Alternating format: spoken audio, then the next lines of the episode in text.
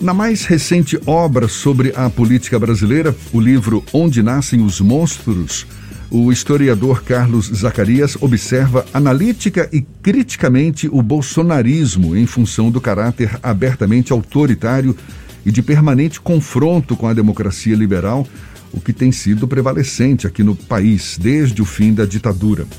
O historiador, escritor e professor da Universidade Federal da Bahia, Carlos Zacarias, é nosso convidado, é com ele que a gente conversa agora. Seja bem-vindo. Bom dia, professor.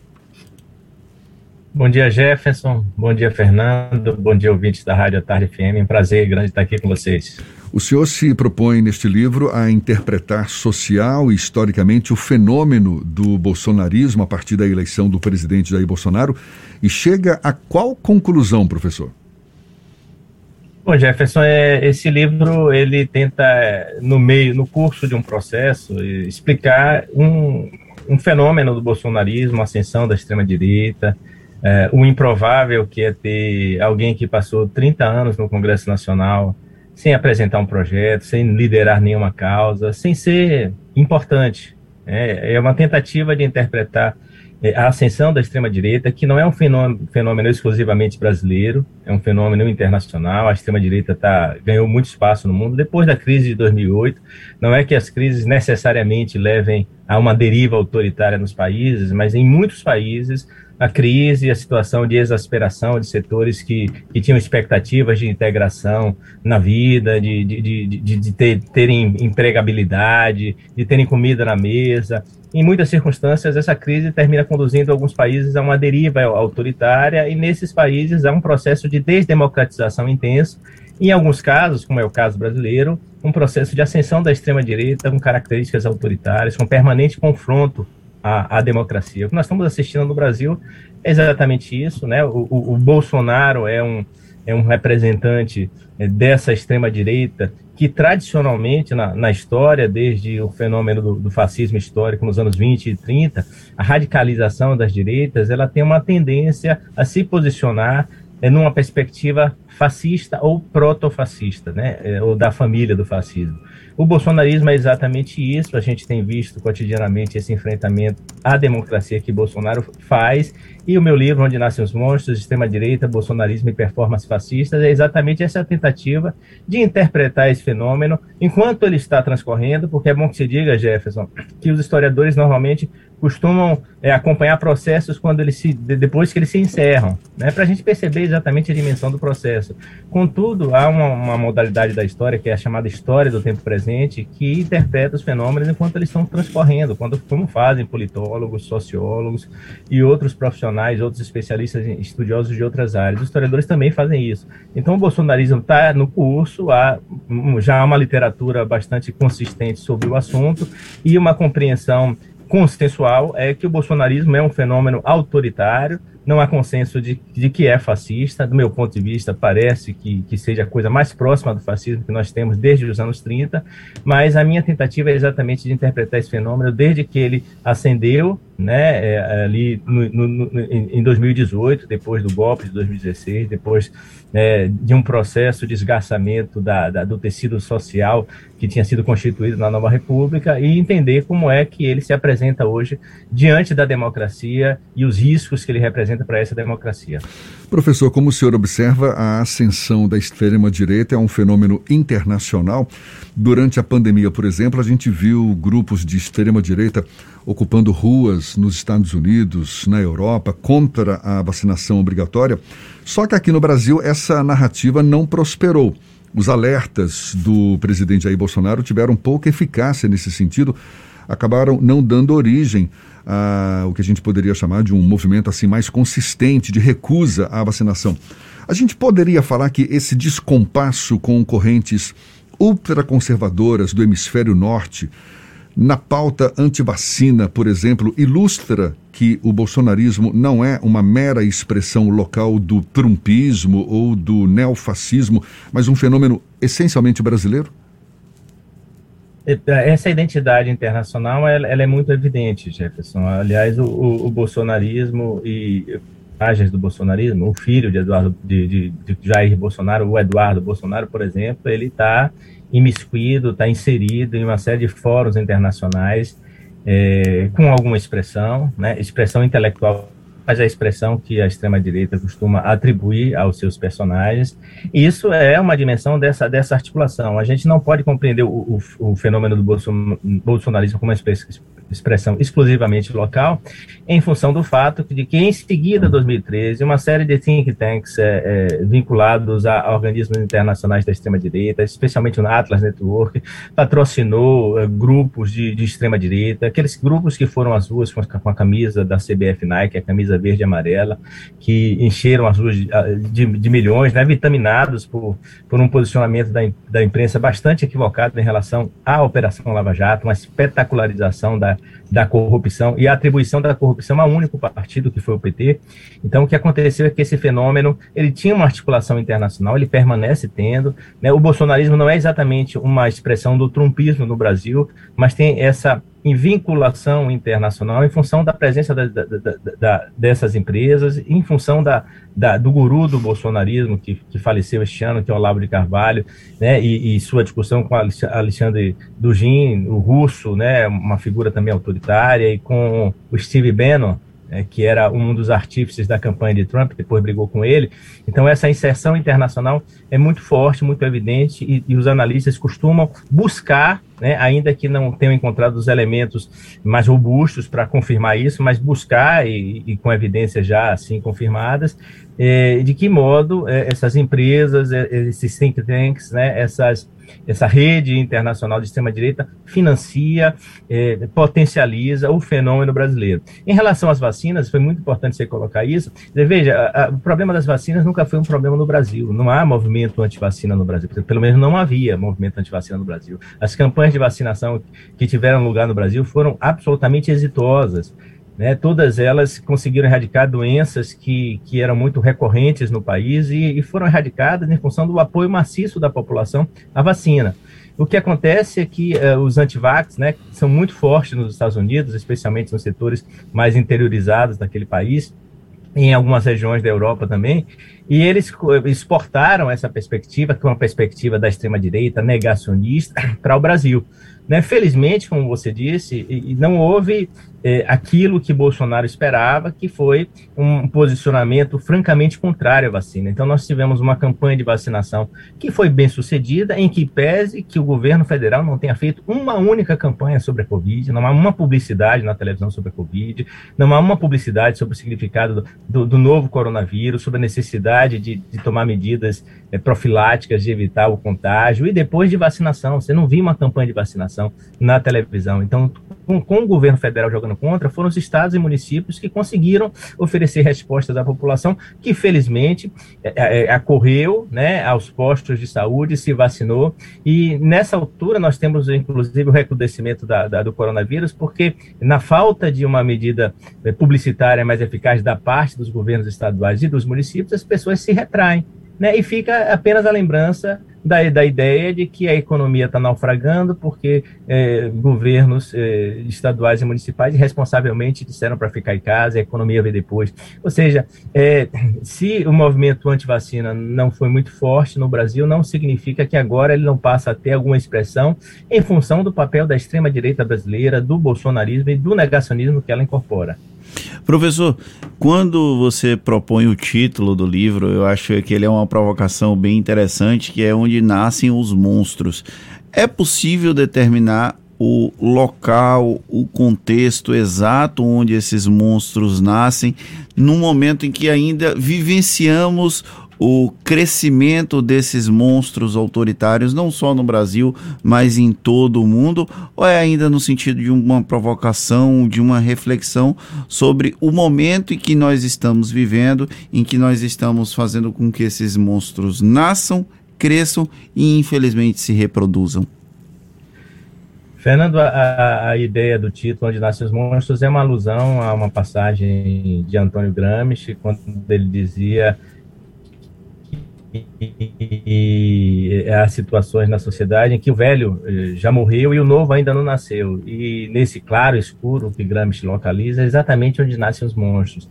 Nós estamos numa encruzilhada da nossa história. Ela diz para gente que é, é, ela diz para gente que é, muito do país que a gente almejou, que a gente desejou, que a gente lutou para construir, um país que, que, se, que foi erigido na base de uma concertação governamental, é, chamada presidencialismo de coalizão e de nova república, com todos os percalços, com todos os problemas que ele teve, foi o, o máximo de democracia que nós alcançamos. É importante dizer que essa democracia, contudo, foi uma democracia muito limitada, uma democracia que modestamente, moderadamente, apenas incorporou os negros, as mulheres, né, os LGBTs, né, as pessoas com deficiência, tudo fruto de políticas públicas progressistas que eram políticas públicas almejadas, desejadas e reivindicadas por esses grupos de oprimidos.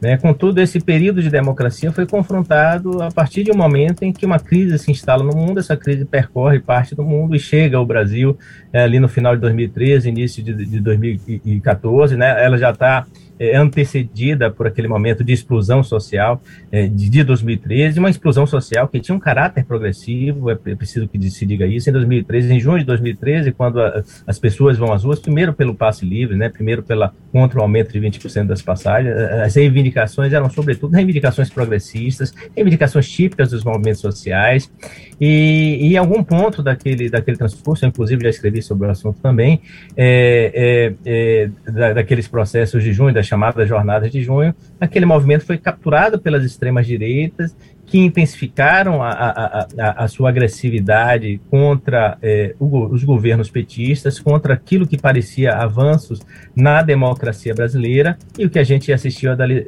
a partir dali foi esse, esse dispositivo de esgarçamento cada vez mais intenso do tecido social brasileiro até o golpe de 2016 e, em seguida, a ascensão do bolsonarismo.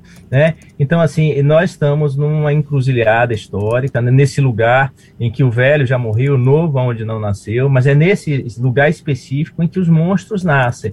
É, é preciso que a gente tenha a clareza que para impedir que, o, que, que, os monstros nasçam, é, a gente tem que se mobilizar, a gente tem que defender a democracia, defender as instituições, defender a imprensa livre e evitar que os monstros é, se instalem, se encastelem definitivamente nas nossas vidas e impeçam a gente de falar, impeçam a democracia de, avançar e a nossa luta por justiça social de prosseguir como ela vinha anos todos no Brasil. A gente vive um momento em que há um esfacelamento do tecido social e das relações entre os poderes da nossa república, especialmente com os ataques frontais entre o executivo e o judiciário, com o legislativo quase que inerte em um processo de aceitação. É possível prever o que nós teremos até o final de 2022 ou quem tiver esse poder vai ficar milionário? Eu acho que é a pergunta de, de um milhão de, de, dólares, né, ou de libras, né, que vale mais do que o dólar e do que o euro, né, Fernando? Todo mundo quer, quer saber. É, mas, assim, não há nenhuma dúvida que o presidente da República confronta a democracia, confronta as instituições.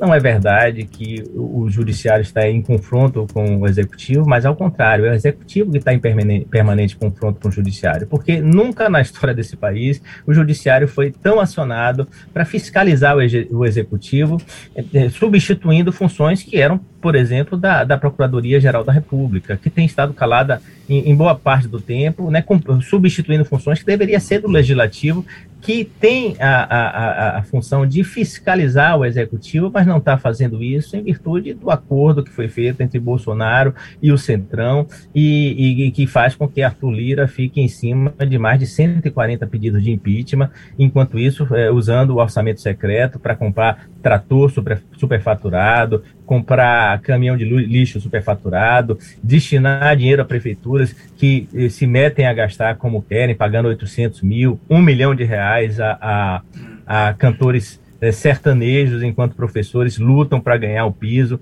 Então, é, é, é, essa situação que a gente tem no Brasil.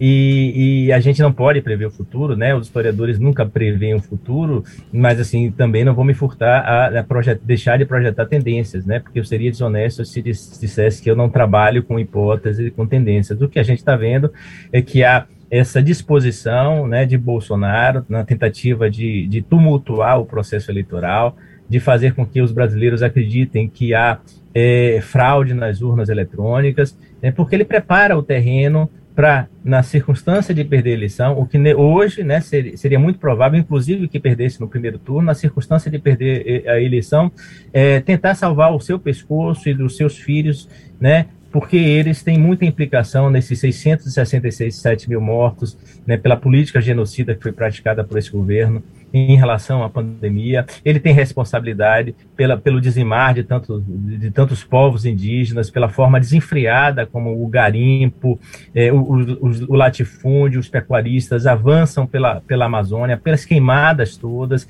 né, pelo desaparecimento. Né, não, não posso irresponsavelmente imputar diretamente ao presidente, mas assim o desaparecimento dos, do, do, do jornalista e do ativista é, na Amazônia nesses dias, né, no, no, no Vale do Javali, lá na Amazônia, é, é, é, uma coisa que exaspera a gente, que põe o, o mundo em, em, atenção ao Brasil, né, e se o governo brasileiro não tem responsabilidade direta no que quer que tenha acontecido com eles, a gente teme pelo pior, porque há, há, um processo de violência que tem abatido lideranças indígenas, lideranças de sem terra, lideranças é, da, das, das, comunidades ribeirinhas da, da Amazônia que, que, que, avança sem, sem nenhum freio.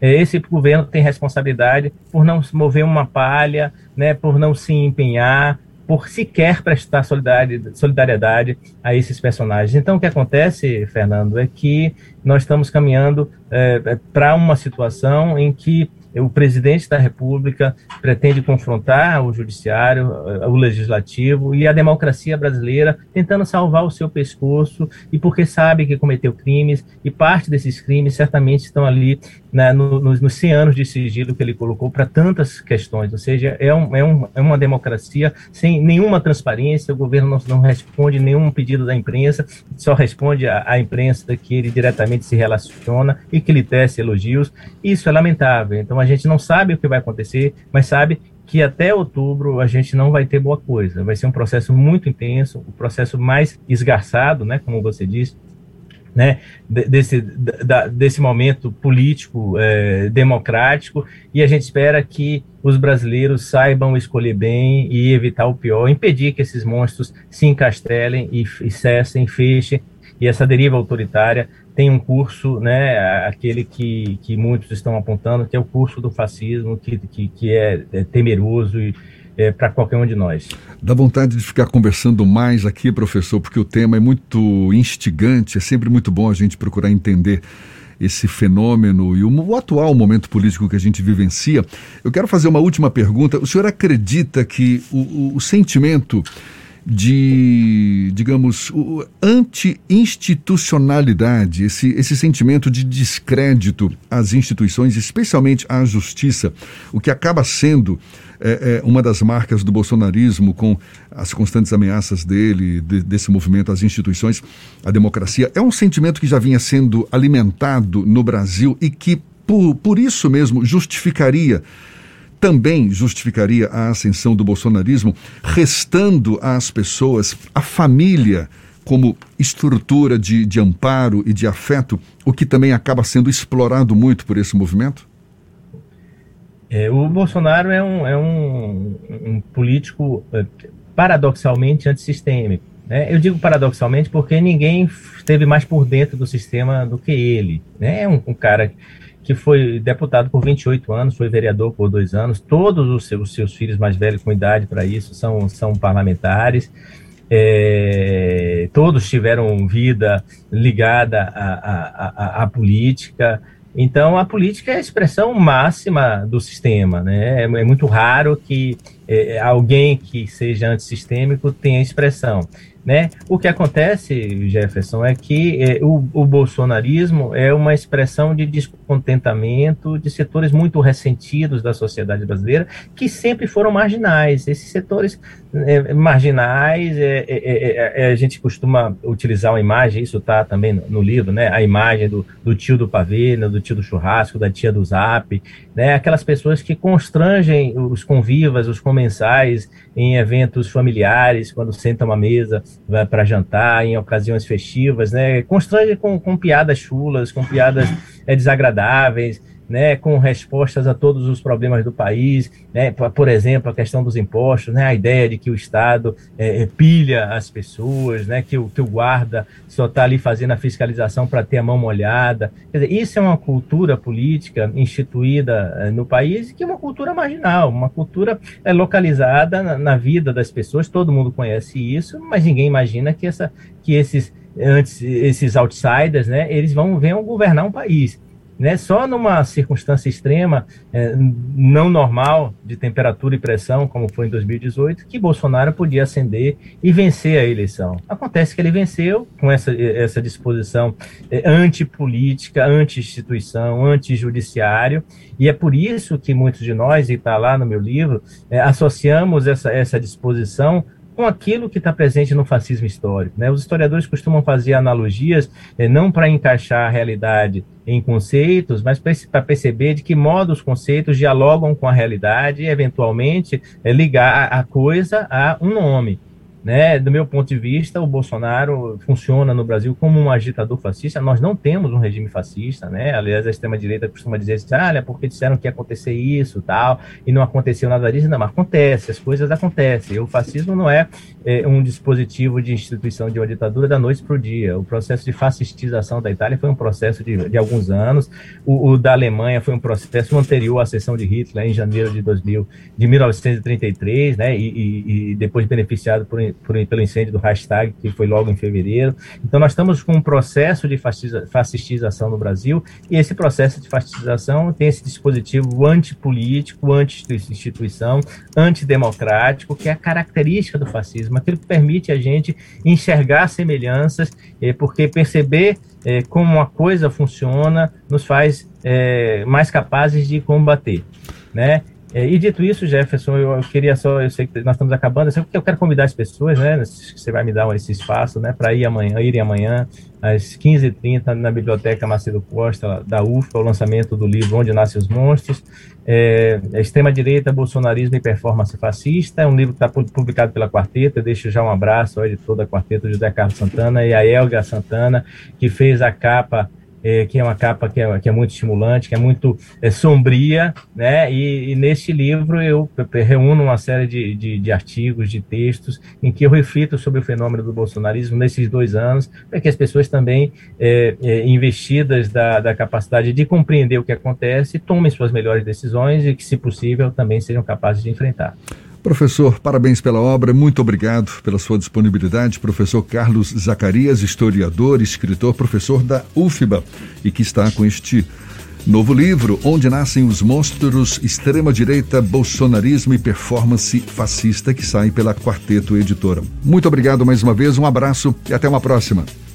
Um abraço, Jefferson, um abraço, Fernando. Um abraço, ouvintes da Tarde FM, e até a próxima vez. Agora são 7h57 na Tarde FM.